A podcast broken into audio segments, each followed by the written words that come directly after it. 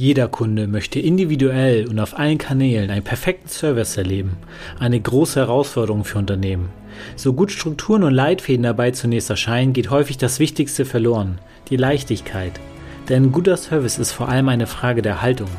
Seien Sie dabei, wenn spannende Gäste ihre inspirierenden Serviceerkenntnisse teilen und wir gemeinsam klären, wie sich Kundenservice rechnen und leicht sein kann. Mein Name ist Dennis Sievers, herzlich willkommen bei Bock auf Kunden.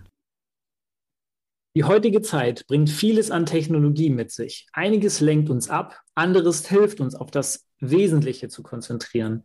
Als Entwickler KI-basierter Sprachanalyse-Software aus der Cloud beeinflusst er die Kundenkommunikation in den letzten dreieinhalb Jahren in Unternehmen mit ihren Kunden ins Positive.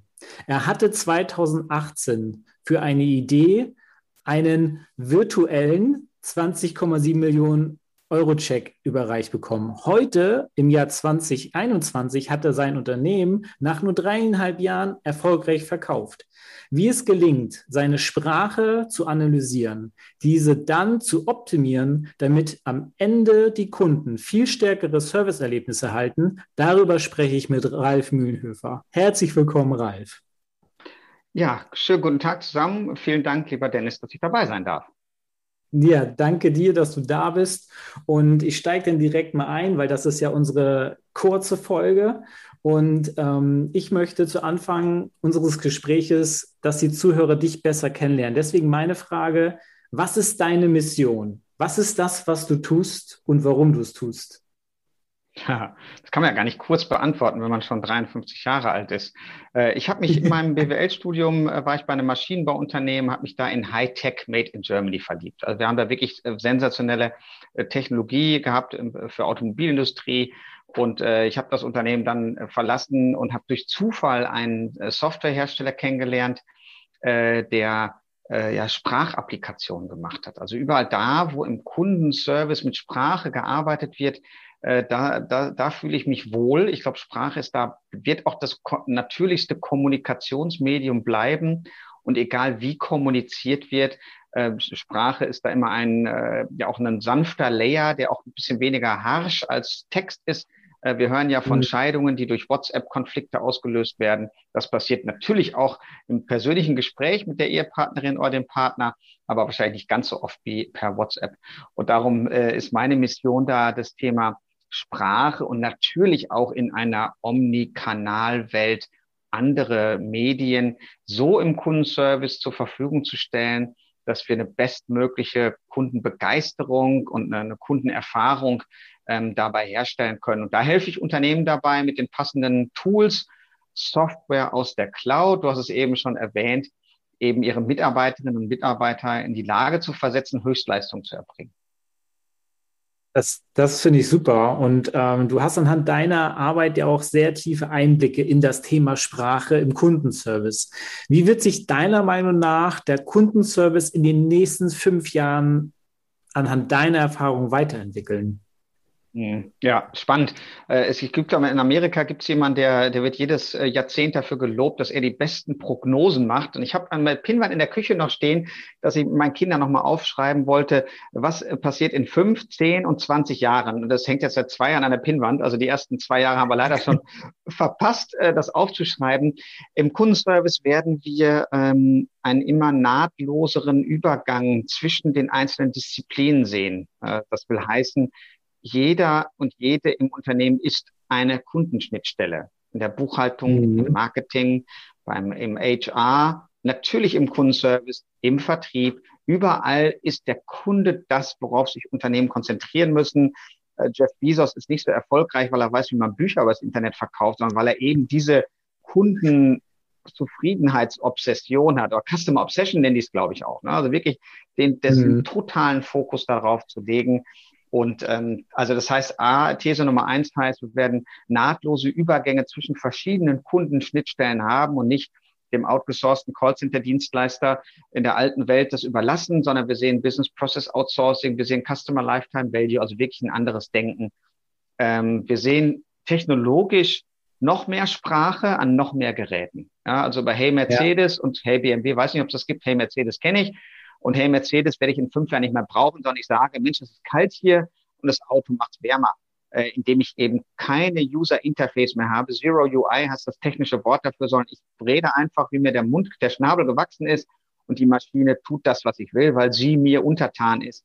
Und verdammt nochmal, wenn ich das so sagen darf, nicht umgekehrt. Ja, also wir sollten nicht uns ja, von der Alexa erklären lassen, wie man Ravioli kocht, sondern der Küchenroboter soll mir eben meine Ravioli machen. Ja, das finde ich auf jeden Fall eine spannende Prognose.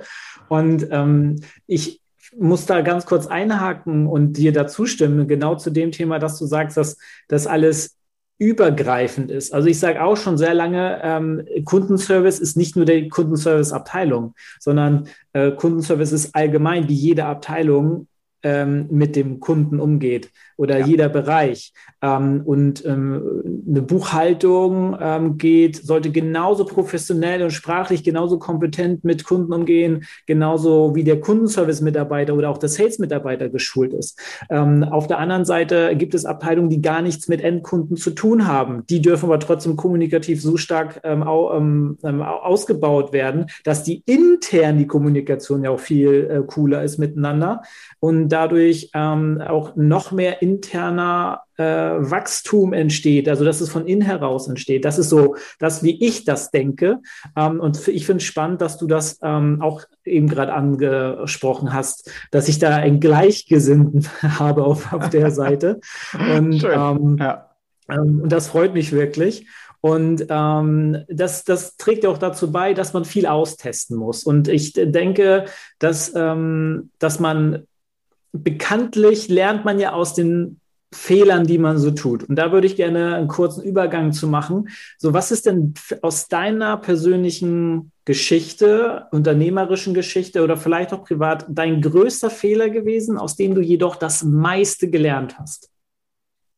Oh, größter Fehler. Die Liste ist zu lang. ähm, ja, also ich, äh, ich kann mich an eine, eine Sache erinnern, wo ich ähm, einen Mitarbeiter verloren habe und der hat mir gesagt, äh, Ralf, ich habe so viele Signale gesendet, äh, dann bin ich dann irgendwann davon ausgegangen, dass es für dich kein Problem ist, wenn ich gehe. Und die Signale habe ich offensichtlich nicht empfangen. Ja, offensichtlich. Und das kann man immer in beide Richtungen sehen. Ne? Äh, mhm. Hätte natürlich auch sagen können, naja, wenn er wirklich hätte bleiben wollen, dann hätte er was gesagt. Und so denkt er wahrscheinlich, naja, wenn er mich wirklich halten will, dann wird er wohl was sagen. Und dann guckt man zurück und sagt, ah ja, da hatte ich gerade ein bisschen viel Stress und so. Ja, man hat immer gerade ein bisschen viel Stress. Ja, und bald wird's besser. Mhm. Nee, wird nicht besser. Bleibt alles so. Also natürlich kann man daran arbeiten, dass es besser wird, aber die Dinge ändern sich eben dann doch oft nicht so, wie man sie äh, gerne hätte. Also ich glaube, das ist das, was ich dann daraus, äh, das, das würde ich wirklich als einen echten Fehler sehen.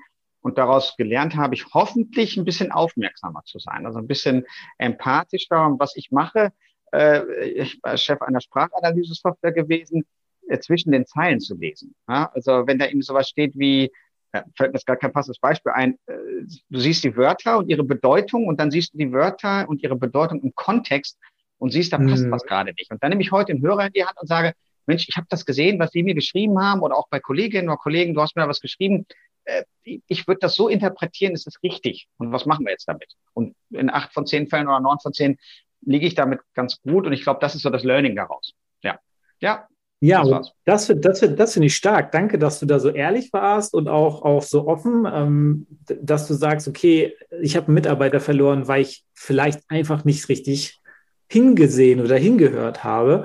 Und dass du daraus für dich sagst, ich habe mehr Empathie, Mitgefühl und ich würde auch noch ein anderes Wort mitnehmen, Achtsamkeit dass man das ähm, auch mitnimmt. Das, das Wort Achtsamkeit wird zwar oft irgendwie im spirituellen Bereich benutzt, aber ich denke, ähm, das hat nichts mit Spiritualität zu tun, sondern Achtsamkeit hat was damit zu tun, wie ich auf Menschen eingehe und ob ich auch wirklich hinhöre und hinsehe, wie es den Menschen geht und was sie vielleicht sagen. Und wie du sagst, versuchen zwischen den Zeilen diese eigentliche Emotion oder vielleicht den Frust dahinter zu erkennen, wahrzunehmen und das auch proaktiv anzusprechen und zu sagen, hey, ich verstehe deine Handlung oder dein Geäußertes so, bin ich damit richtig? Und dann kann die, die Person ja sagen, nee, hast du ganz falsch verstanden. Ähm, und dann wird das sich auch alles aufklären. Und das finde ich, äh, das finde ich stark, muss ich ganz ehrlich sagen. Ähm, und ja. ich finde, da nehmen die Zuhörer vielleicht auch etwas mit oder sollten sie im Bestfall meiner Meinung nach ähm, daraus etwas mitnehmen können, ähm, dass du so, so einen Fehler für dich gemacht hast und daraus die Themen abgeleitet hast, was du ähm, dadurch anders machen möchtest. Und zum Abschluss dieser Folge habe ich eine Frage an dich. Das ist so meine typische Abschlussfrage für meine kurzen Folgen. Und ähm, was muss ein Unternehmen tun, um dich langfristig als Kunden zu binden, damit du denkst und merkst, boah, die haben Bock auf mich? Ähm, ich, da gibt es zwei Arten von Menschen. Äh, es gibt die, die diese Wow-Erlebnisse brauchen und dann gibt es die, die das, wo es einfach funktionieren muss. Ich bin ganz klar Nummer zwei.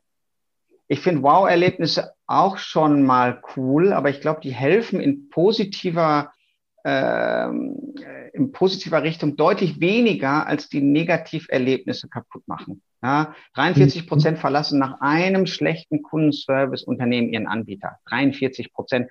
So viel Wow-Erlebnisse kann ich nicht schaffen.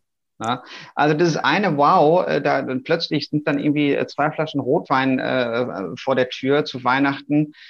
Ja, kann ich mir auch selber kaufen. Ja. Aber ich finde, wenn das einfach mhm. funktioniert, was ich da haben will, ja, die digitale Strecke ist durchoptimiert und das Unternehmen weiß, wo es mich als Kunden abholen muss, über welchen Kanal ich kommunizieren will. First Call Resolution Rate, schnell, kompetent, empathisch. Ich glaube, da bin ich relativ einfach gestrickt. Das muss einfach funktionieren. Da bin ich langfristiger Kunde. Ja, don't mess it up mhm. und nicht irgendwie versuchen, das so fancy und shiny ist nicht so meine Welt.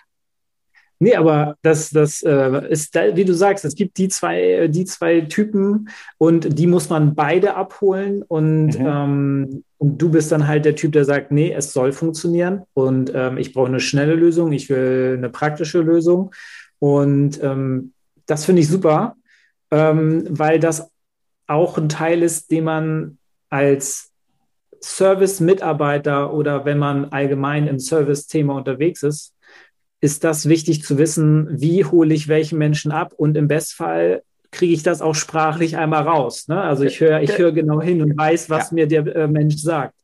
Und ja. es gibt da so kleine Mechanismen, die sehr schnell verraten, ob derjenige ein Wow-Mensch ist oder äh, ich sag mal Pragmatiker.